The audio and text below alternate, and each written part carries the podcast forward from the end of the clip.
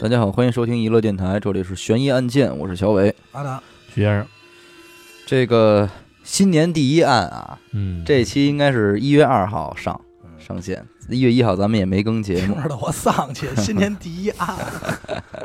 还有说高兴还有，三期案件咱们就封箱了啊，我这是倒数第三期，嗯还有许先生一期和阿达一期，嗯，就对，就完事儿了。我敢封箱前嘛，嗯，呃，今天这个案子是我来为大家讲述啊，呃，名字叫做福田孝行奸杀案啊，嗯奸杀啊，哎，奸杀案，这也是在日本啊人尽皆知的一起重大案件。嗯，那、在当时也是一时间对这个社会舆论啊造成了非常广泛的影响啊。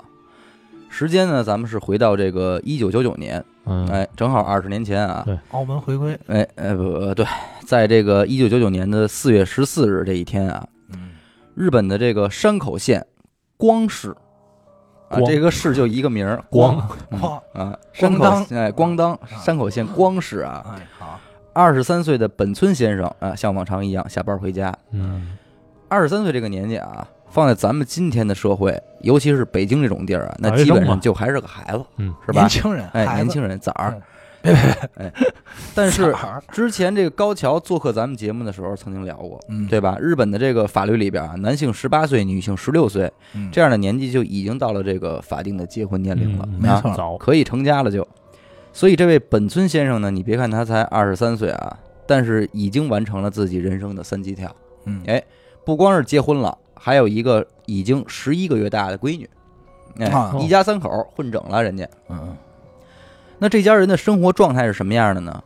这小媳妇儿啊，就是一个全职太太，哎，嗯在家就平时就是带孩子、看闺女那、做正做常饭什么的正啊常。老爷们儿在外边上班，挣钱养家，嗯就属于是非常典型的那种传统日本的家庭生活。啊，哎明白，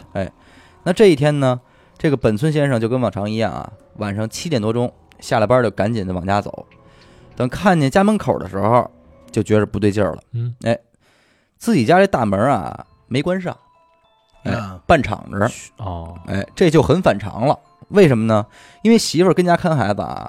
你十一个月大的孩子基本上是离不开人的，那是，哎，所以妻子在家这一天基本上也是不可能出门的。没错，嗯而且妻子也从来没有给自己留门的习惯，因为自己又不是没钥匙，她不是进不去门儿，对对吧？于是这时候心里就有点担心了，说可别是出了什么事儿。嗯啊，进个贼什么的，哎，这么着，一着急呢是赶紧的三步并作两步啊，直接就推门进屋了。嗯，这一进屋就更傻眼了，啊，原本应该这个温馨舒适的家啊，变得这个四处凌乱，那进贼了呗，哎，就明显就是出事出过事儿啊嗯。进人了，嗯，他是赶紧呢，一边这个叫他媳妇儿啊，一边这个就就找找这人，结果是既没有人答应，也也不见人影儿，哎，然后这本村先生就一下就急大发了，扔下包就开始疯狂的在家里边就翻啊去找，最终呢是在这个放置这个被褥的这个大衣柜里边，嗯，哎，嗯发现了自己妻子的这个尸体，哦，此时呢这个尸体已经有些僵硬了，而且是这个衣衫不整的这个半裸状态。嗯，而自己的闺女呢，始终是找不见踪影儿。闺女还没找着，哎，那这个时候他还来不及崩溃，马上就赶紧是拨打了这个报警电话啊嗯。很快呢，警察也是到场，在简单的了解情况之后呢，就是继续在他们家这个搜寻啊。最终呢，是在了这个妻子尸体的这个衣柜的顶部的一个抽屉里，哎，找到了孩子的尸体。都没这孩了，哎，这 Oh 孩子孩也子死是了被装在一个塑料袋儿里。啊我操，那事情到了这个时候呢，关于本村先生具体是如何伤心崩溃的，我觉得咱们就没有必要去多做赘述了啊，嗯，肯定是悲痛之极。咱们单说这个案件本身啊，警方这边初步判断啊，这肯定是一起入室杀人案无疑了，对吧？那肯定，于是马上开始立案调查。咱们先来说说这个尸体的状态啊，妻子的死因呢，应该是被这个凶手掐死的。而掐且死哎了，掐死的，而且有明显的这个殴打以及性侵的痕迹。嗯那婴儿的尸体呢，死因也是被掐死的，呃，嚯也是被掐死的。但是尸体呢，也就是婴儿的尸体啊，有明显的这个变形的情况，变形，呃，变形了，手段可以说是十分的残忍了。嗯啊。再来说说这个现场的环境啊，警方对于家里的这个各处的调查还是非常认真仔细的。嗯，在厨房的水表上，警察提取到了一枚指纹，哎嗯，根据比对呢，发现和尸体上找到的指纹是一致的，嗯水所以表哎，上，水表上，厨房的水表上，哦，所以可以断定什么呢？指纹是凶手的，那应该哎是，而且凶手来到过厨房，嗯但是挣扎的痕迹呢，最明显的却是在客厅，客厅的这个茶几上啊，还放着一杯未被喝过的茶水，那很显然呢，死者是曾经招待过这个凶手的，就是嗯要不就是认识，要不就是邀请过来的，哎嗯对，并不是那种一一进门就开始说猛烈的挣扎就开始干了，就不是这事儿啊。嗯，之后呢，在调查这个家中的财物呢，发现的确也是丢失了一部分财物。哦，那根据以上这起案件的初步调查呢，警方就给出了一些推断。首先呢，这不太像是一起普通的入室杀人案，嗯因为对方的手段过于残忍了。嗯啊即便是出于自保，你杀害了这一家的女主人，那又为什么将这个婴儿也杀害呢？对，这才还十一个月，这孩子可才十一个月，对吧？？嗯也就是刚会爬的这么一个年纪，嗯他不可能对凶手造成任何的威胁。对，嗯你想他，他连当个这个目击证人的可能性都没有啊，嗯，对不对？那凶手为什么要将他残杀呢？而且这个手段还极其残忍。我这是完全是为了尺度的问题，所以我没法形容这个婴儿的尸体到底已经变成什么样了。但实际上已呃经，但实际上非常的过分，明白你知道吧？嗯这就不太符合常理了嗯。而且如果是纯陌生人入室行凶的话啊，那死者也没有理由会为其倒茶，对做出这种带有款待色彩的这个行为。嗯对？吧？所以这个可能性呢就暂时被排除了。那第二个推断呢，就是说这个怀疑凶手啊和这一家人应该是朋友关系。嗯哎，进门之后呢，凶手不会马上引起妻子的怀疑啊，反而会愿意对他做出一些啊、呃类似于款待的行为。嗯但是呢，这个凶手既是朋友也是仇家，而且仇恨很深。在接受款待之后呢，突然间对本村先生的家人开始行凶。啊，妻子和孩子均不放过，而且手段残忍，那就是为了报仇啊。按理说有这可能吧，但是仍然有疑点，因为通过对本村先生以及他家人这个社会关系进行调查后，发现啊，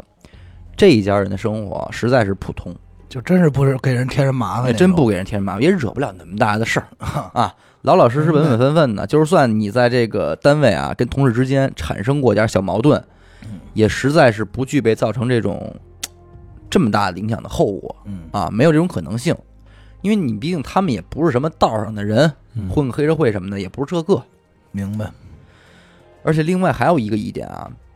如果这个情况属于这个第二种推断的话，那么为什么凶手还要去厨房呢？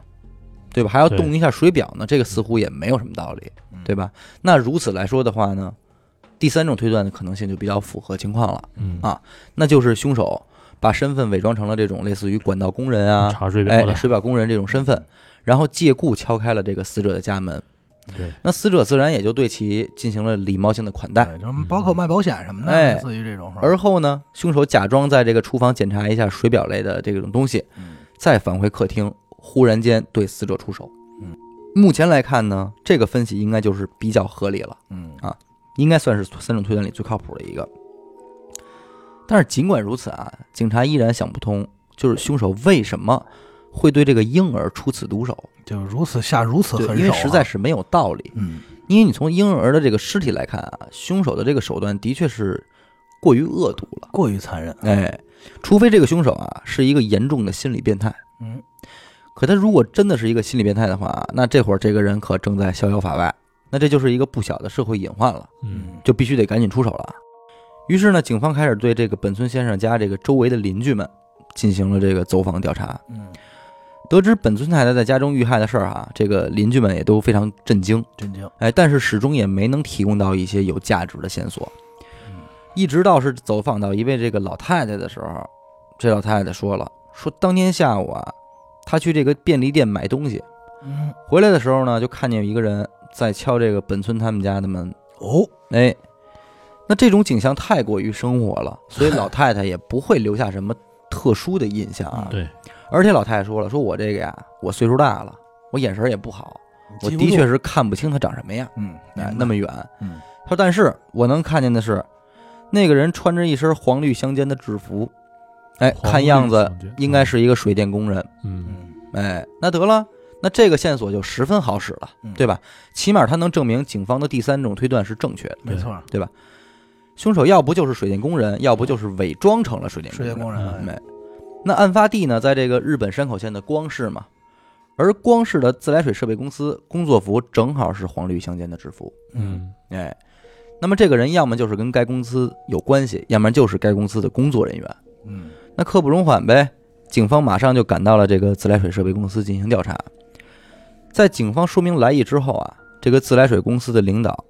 态度也是非常积极的配合啊，拿出了案发当天的这个工作记录表格。嗯嗯，但是奇怪的是啊，相关记录上并没有案发当天有工人去过本村先生家里这件事儿，嗯哦，就是没人去他们家修过东西，啊没有。嗯那而后呢，警方又调出了之前一段时间的工作记录，最终发现什么呢？在案发的前一周，的确是有一个临时工去过这个本村先生家。嗯这个临时工的名字叫做福田孝行嗯啊。嗯那根据那根据自来水公司的领导介绍啊，说这个福田孝行啊很年轻，嗯，小伙子，哎，今年才十八岁，嚯，哎那确实太年轻了。刚刚高中毕业，嗯是个本地人，嗯是四月一号这一天才来我们这儿上的班儿。嗯，原本我们公司其实不是很想用这个人啊为什，么呢嗯一是呢年纪太小了，没什么工作经验；再一个是什么呢？我们公司现在也的确是不缺人，啊哎，但是架不住这孩子所在的这个高中的校长啊嗯，一个劲儿的向我们推荐，说孩子不错，留下吧。收了吧。那我们也的确是这个盛情难却呢，也就只好先把他给接收了。嗯嗯结果这孩子呢，的确不是那么回事儿啊，上班呢也就上了一个星期吧，就找不着人了。啊，啊，说当时我们这个主管领导为这事儿还挺生气的嗯，直接就通知他了，说你赶紧归还你的工作服，并且以后你也不用再来上班了嗯。可是这个电话打出去以后呢，就石沉大海了，没什么用，哎，再也没见过这孩子。嗯走了，那警察一听这情况呢，那直觉上来讲肯定是八九不离十了呗，应该对是吧这哥们儿。哎，随后呢，警方就直直接前往了这个福田孝行所在的高中进行调查。嗯校长呢，听闻了这个警察的来意之后啊，非常吃惊。嗯但是这份吃惊呢，并没有维持很久啊。片刻的思索之后，校长就点了点头，说：“这个倒也不是没有这种可能。嗯”哎，怎么回事呢？校长说：“这孩子吧，虽然才十八岁，但也那个能算得上是劣迹斑斑了啊。说他爸爸呢，早些年是个混社会的，但是混的一直不是特别好，混哎混的还不是哎混的不是特别好，之后也就只能改行当工人了。嗯，就洗白了，勉强度日。对这孩子呢，也就更谈不上什么教育了啊。明白，说你别看他爸这没什么能耐啊，但是还有暴力倾向。他爸哎，对这孩子以及他的妈妈啊，素日里也就是张嘴就骂，抬手就打，嚯哎，下手还挺重。漂亮，说应该是在这孩子十二岁那年吧，嗯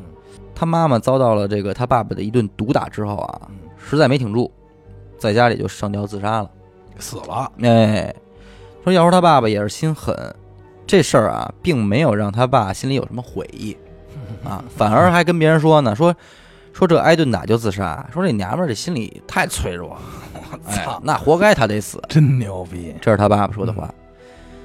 那你说这孩子生长在这样一个家庭呢？要说这孩子也确实是不幸运啊，嗯也我学不了什么好，教不了什么好。那我们这从事教育的人呢，也只能是多给他一些关怀，但的确也是这个鞭长莫及啊。明对白，这孩子从小就受他爸爸的影响呢，小偷小摸的那个事儿都是经常事儿，你知道吧？也原常干哎，原本他妈活着呢，还能管着点儿他，这他妈一死呢，这孩子就是更没散有养哎，更没有束缚了啊！放羊了嘛，呃，学基本上也是不怎么上了，三天打鱼两天晒网，成天就是跟一堆这个不良少年在外边晃悠，劫钱、盗窃、嗯打架什么的嗯，反正劳教所是没少进去过。嗯当然，这对他呢，基本上也不起什么作用啊。每次都是关了几天之后呢，就让他爸给领回家去了。可您说，您想指望他爸爸能对他有什么管教呢？那基本上也也是不可能。也没什么希望，对哎都他爸皮了，已经这孩子，对呀、不是他爸本身也就不管教，哎，他爸就那样，校长说这这不眼看着就高中毕业了嘛，嗯说别的孩子肯定人家都继续考大学，嗯可是他呢，他说我明白，继续求学对他来说肯定是没戏了。说这么着，我才给这个自来水设备公司打个电话嗯，极力推荐再三的请求，嗯就才为他谋来了这么一份工作嗯，啊。校长人不错，哎，说嗯体面不体面呢？体面不体面呢？他起码是个饭碗啊。对他就能对吧活着，这哎孩子靠自己，说可是没想到呢，还是给来了这么一出。嗯啊，那警察一听说这情况，那甭说了，对对吧吧？？这可能性已经大的不行了，嗯就差抓人了呀。对，于是赶紧就前往这个福田孝行的家中了啊。但是这个时候呢，福田孝行并没有在家里。福田的父亲表示说呀，说这孩子从案发的当天出去了之后，就再也没回来过。跑了，哎，没在家不要紧啊，来了不白来啊。马上在他们家中啊，就提取到了这个福田孝行的指纹嗯，啊，对比一下，哎，与案发现场的指纹进行比对之后，发现完全一致，嗯，那这跑不就了基本上了确定了他这个嗯行凶的这个身份了。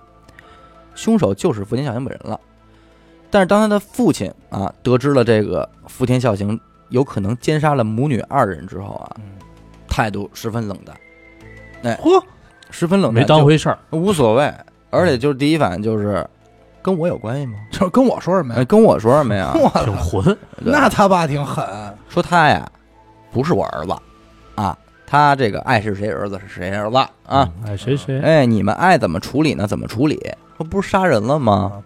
你们就直接枪毙他嗯啊！而且啊，毙完之后，连骨灰你都甭给我送回来，啊，嚷了，呃嚷嚷他，你随便处理啊，跟我没关系。高兴就行，哎你们高兴就行，真狠啊是，我操！那看看他爸这看来态度呢，啊他爸确实嗯是混社会，对呀、真是太社社会了 你就说这让我想起什么？说啊！那会儿不是郭德纲说天津码头比谁狠吗？我嗯觉得这应该是最狠的，对把我儿子杀了，有本事对你把我儿子弄死。真是光鲜第一狠人。 我操，太狠了！那警察一看他爸这态度呢，也表示很无奈，对吧魂不啊吝那只能是悻悻的离去了。嗯不过呢，期间也还是掌握了这个福田孝行啊，平时走的比较近的几个朋友的地址嗯嗯啊。终于在案发的第四天，也就是四月十八日的中午，在他的一个朋友家啊，将潜逃的嫌疑人福田孝行缉拿归案了。给摁了，哎，经过了采集他的 DNA 进行比对之后，确定了奸杀的凶手正是福田孝行本人无疑。嗯哎，那证据确凿了呀。面对铁证啊，福田孝行也是对自己的这个罪行供认不讳，嗯，并交代了自己的这个作案过程。哟，就挺挺老实啊，哎，怎么回事呢？虽然校长啊给自己安排了这么一份水电工的职业啊，嗯，但是平时闲散惯了的这个福田当然是不可能适应这种生活的。嗯明白，上了一个礼拜的班儿，干脆也就直接不去了。反嗯了，但是在这一个礼拜的临时工经历中啊，偶然的一天，他去到了这个本村先生家进行这个例行的工作，嗯结果就发现这一家只有这个女主人和一个小婴儿在家，嗯，而且这个女人呢还颇有几分姿色。就还不错，那这一下他这个色心就上来了。其实这个福田啊，在学校那会儿就有这个毛病，他除了这个偷东西劫钱之外啊，还经常骚扰女同学好，啊，传阅这个黄色影像之类的，嘿嘿也是个这个好色之人。好色之人，嗯，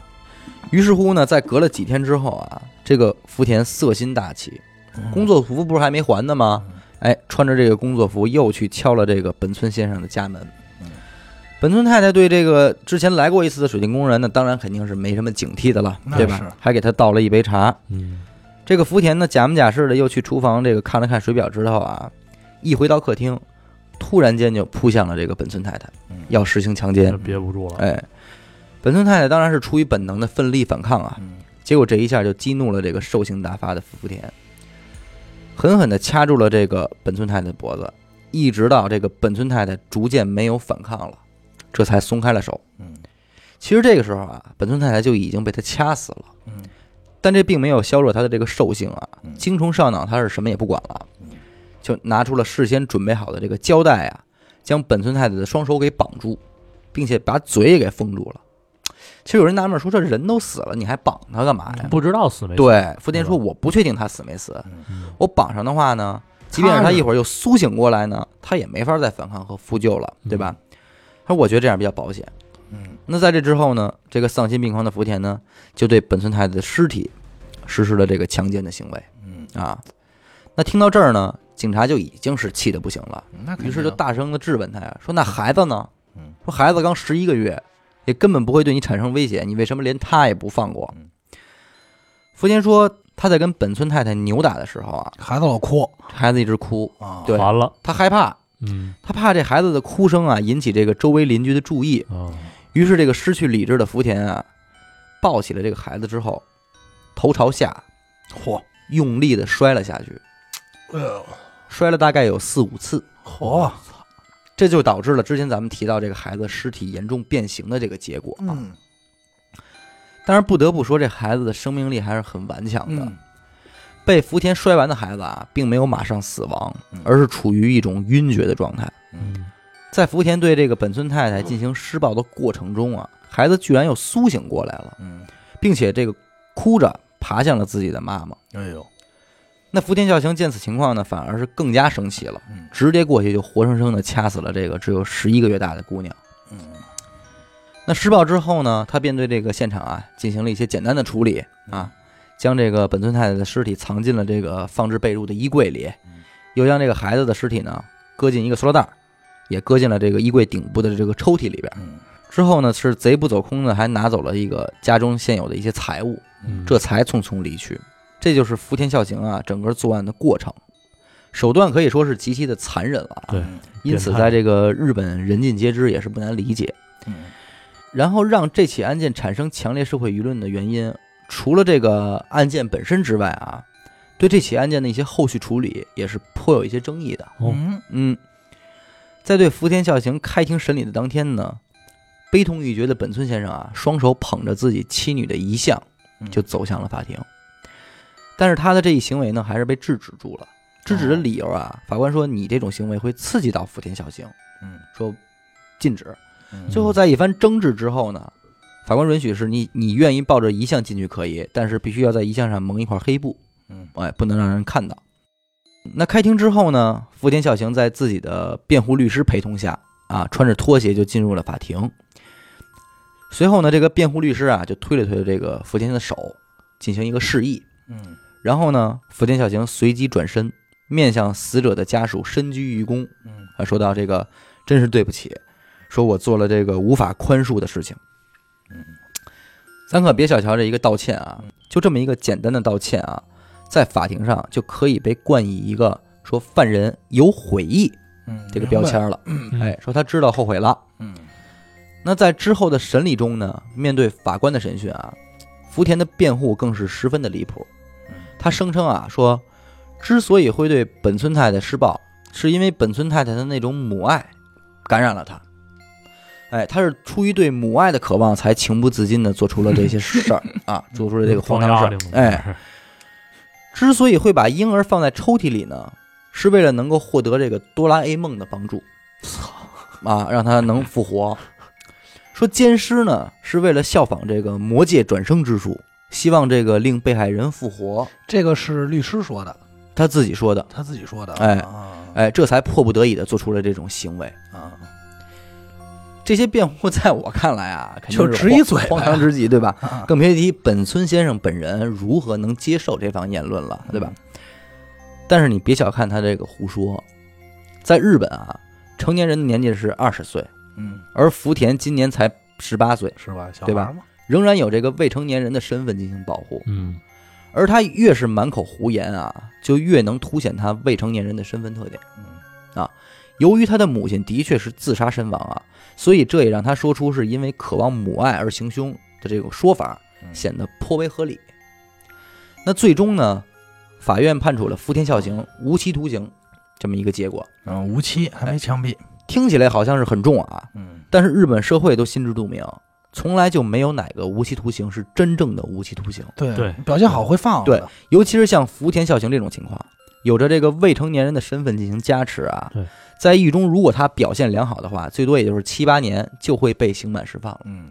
这人多危险，所以这一结果呢，让在场的被害人家属们实在是非常难以接受。嗯，而就在判决结果出来的时候啊，福田孝行的辩护律师居然转向了悲痛欲绝的本村先生嗯，比出了一个胜利的手势，嚯，这个挑衅意味就十足了。说我们成了，那我们赢了，我们成了，嗯，成功了，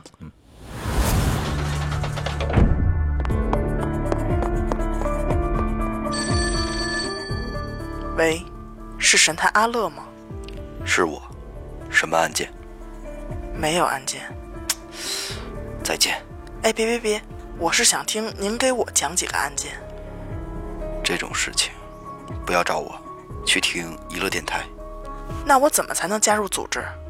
关注微信公众号“娱乐 FM”，加入微信听众群，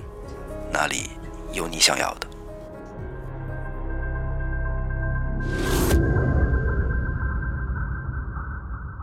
判决结束之后啊，面对记者的采访，本村先生十分愤慨。嗯，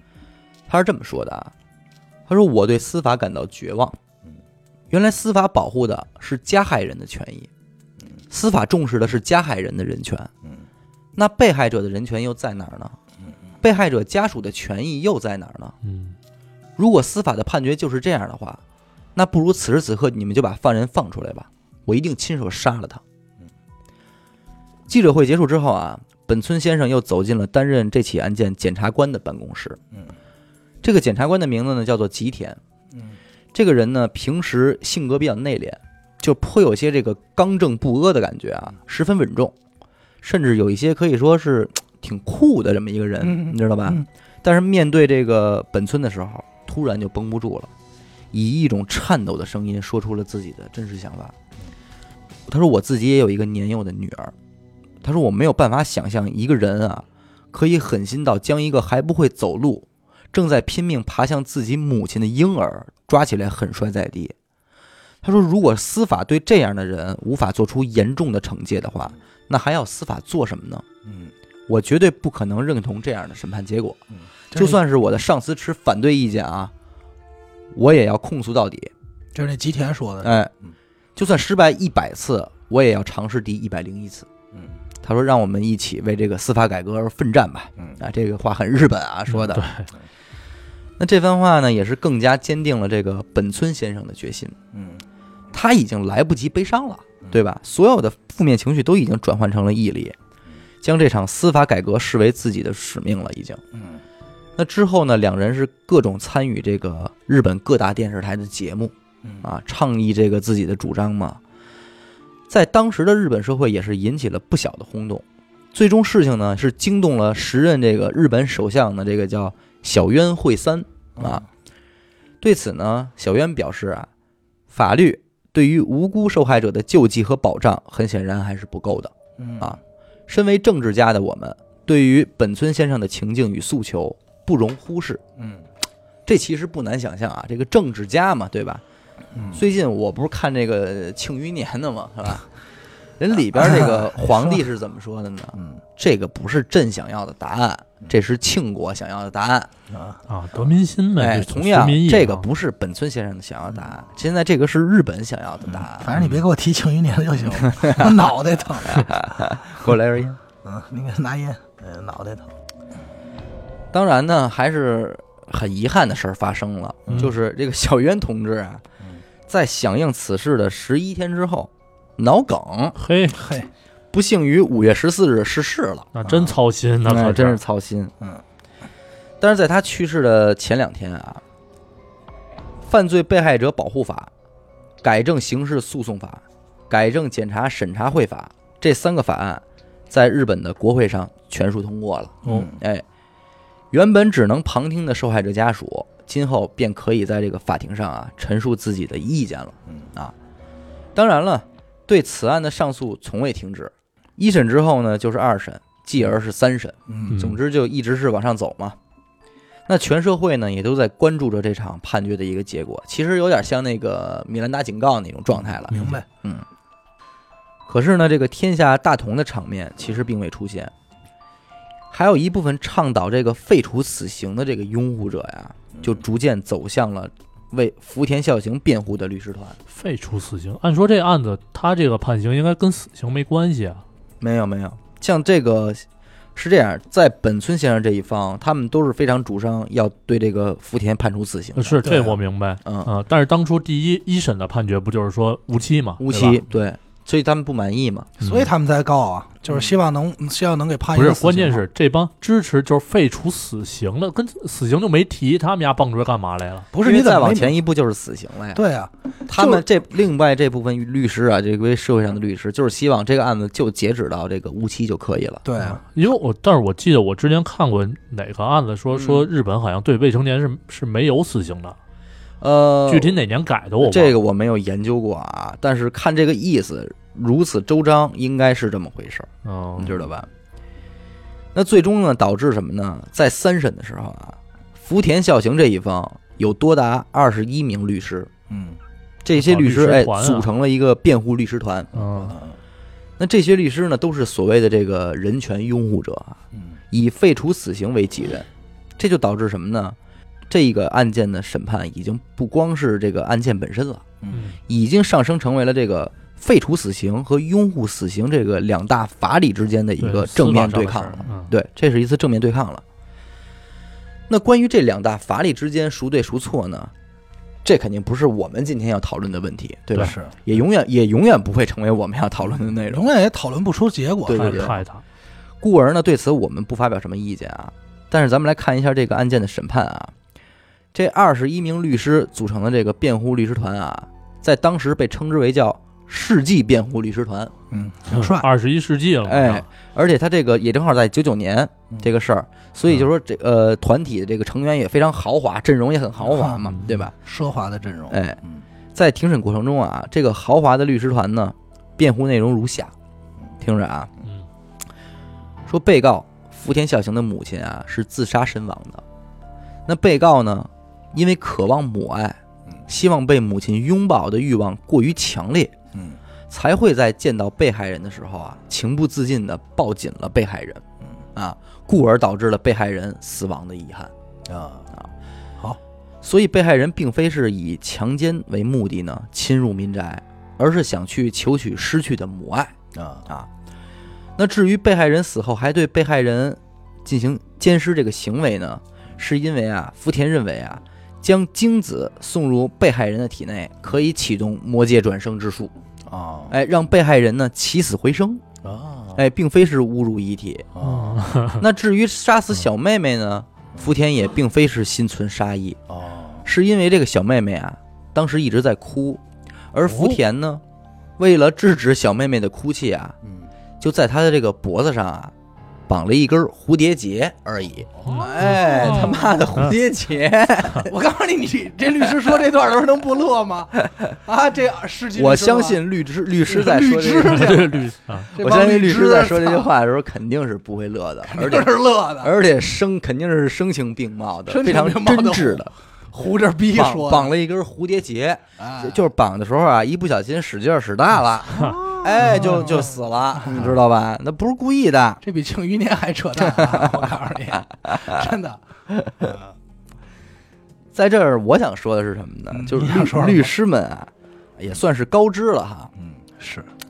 您有您的这个法理主张没，错即便是我们再不认同，当然也得尊重您的这份主张。嗯，毕竟是这个废除死刑嘛。嗯，你往宽了说，这也算是大爱无疆了啊。嗯但是我个人觉得你这份辩护内容啊，有点侮辱别人的智商，对对不对？也有点不择手段了，还行，我我差点就信了，真是够出色的。但是不得不说啊，报应循环，嗯检察官吉田先生啊，始终没有放弃对此案的争取。嗯，他得知这个嫌疑人福田孝行在狱中的时候啊，曾经向外界的朋友们寄出过几封信件嗯啊。于是呢，他挨家挨户的走访调查，终于是找到了这些信件的收件人嗯啊，并且争取到收件人的同意之后啊，获得了这些信件。哦，然而，这些信件的内容呢，让人震惊不已。嗯福田孝行在信中是这么说的啊，他说：“不过就是一只公狗走在马路上，碰巧遇到了一只可爱的母狗嘛，嗯那公狗自然而然就会骑上去嘛，嗯这样难道也有罪吗？”嗯就等等等等啊，这这种内容，其反正信中的文字是充满了对被害人以及其家属的侮辱，知道吧？其中还有藐视司法的内容。他写道啊，说这个世界终究还是恶人会获胜的。七八年之后，等哥们儿出狱的时候，你们可一定得给我举办一场盛大的 party。当这样一封信件呈现给法官的时候，那可想而知，所谓的这个世纪辩护律师团的辩词会显得多么的无力啊！那全逼这儿了，哎，按照他们的说法，被告福田孝行都已经快成了那种天使般的纯洁和可爱了。那什这么都封不懂的傻孩子嘛，对，那这封信呢？难道就是一个魔鬼写出来的了吗？是吧？通过信中的内容不难判断，福田孝行完全明白自己在做什么。那当然了，哎，完全明白法律对他不会造成什么伤害，嗯，他也完嗯全没有对自己犯下的罪行持有任何的悔意。二零零八年的四月二十二日啊嗯，高院开庭，法官对被告一方的辩护主张给予了全面的否定，宣判被告人福田孝行应罪行重大，处以死刑。哎，当然呢，这一结果虽然是大快人心啊，但是世纪辩护团们上诉仍未停止，一直到二零一二年，辩护团仍然在向法院上诉着这起案件。就这还正吧呢呃，？正吧呢。目前咱们可以查阅到的消息是什么呢？截止到二零一六年，福田孝行仍然被关押在广岛拘留所，你嗯这还没死，死刑的判决并未改变。嗯，到今天呢，也已经四年又过去了嗯，死刑是否已经实施了呢？我们也不得而知。嗯，啊没有后续了哈，对没有跟进，这就是今天这起福田小行奸尸案的全嗯部内容了。哎，抽工夫联系联系那二十一个律师，不行让你让让他们加加入这个自作主 张，啊都挺能胡逼的。呃，怎么说呢？呃，在时间面前啊，这些事儿逐渐的也就被可能日本社会淡黄给淡忘了。嗯，就是这个人呢，我相信他肯定理论上应该还没死。对如果他死了的话，那对于日本社会来说，可能是一个又一次轰动吧，至少轰动媒的体事上嗯儿。，对，至少他是一个出结果了嘛，对对对，对吧？但是目前仍然没有结果。其实，在这儿呢，嗯关于这个事儿啊，我觉得真正的麻筋儿是在于什么呢？是在于你的无期徒刑是一个伪命题，嗯是因为你没有真正的无期徒刑嘛。嗯，嗯除非说他嗯他他给定义出来说无期徒刑，不允许减刑，嗯，哎，你就一辈子待里头就行了。对，不然的话，你这个无期一下改成七八年，好，他十八岁进去了，二十多岁出来，二十六出来，他嗯什么都没耽误，人家这边娘儿俩呀，对呀，娘儿俩没了呀，嗯给人一家子，哎呀，就这种事儿啊，最麻烦。就是我记得在米兰达的时候，好像有评论说过吧，说可嗯能说说好像说的是我说我可能不太理解律师这个职业啊，嗯就是其实我也能明白，就是因为身边也有干这个的嘛。嗯律师有的时候呢，你身为辩护律师呢，无论你的这个立场是什么，诉求呃诉求是什么，嗯他都他可能会说一些违心的话对，对啊，因为他目的没是办法嗯对他目的是是为了辩护嘛，对吧？帮助就被告帮辩帮护，对，帮他当事咱人。就说第一次审审判的时候啊，我觉得如果一切都那样发生着。但是你那个辩护律师为什么向本村先生比划一个耶的手势？这个肯定是你难道不知道他是一个个受害人吗？他跟你之间有什么仇恨吗？就是成功了嘛？我们成功了，对你啊看，这么难打的官司我们赢了，嗯，嗯，挑战嘛，这算是有可能这这个律师，我觉得我觉也得从是他这个手势一开始，这个人已经丧失人性了。对，我觉得他连基我觉本一点善的心态都没有了。哎呀，这个真是不好说，你知道吗？就这种事儿，你看啊，你就你这样啊，咱多想一步啊。嗯，如果我是这个这个叫男主叫什么来着？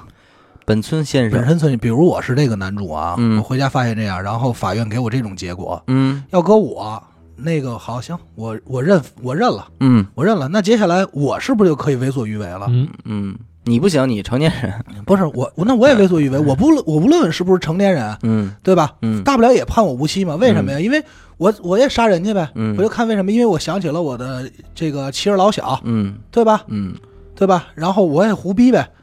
而且还有一种最终，还有一种可能性，嗯啊这人很有可就能是最后等就到疯了。就等了等了他七八年，嗯他出来之后，你觉得他能好好活着吗？嗯本村先生难道不会去复仇吗？对啊，对不对？本村先生说：“行了，我就用八年计划，我怎么杀你？嗯，你出来我就杀死你，对不对？这这个是挺挺挺可笑的，反正我觉得这起案件比也较是荒唐。挺荒唐的。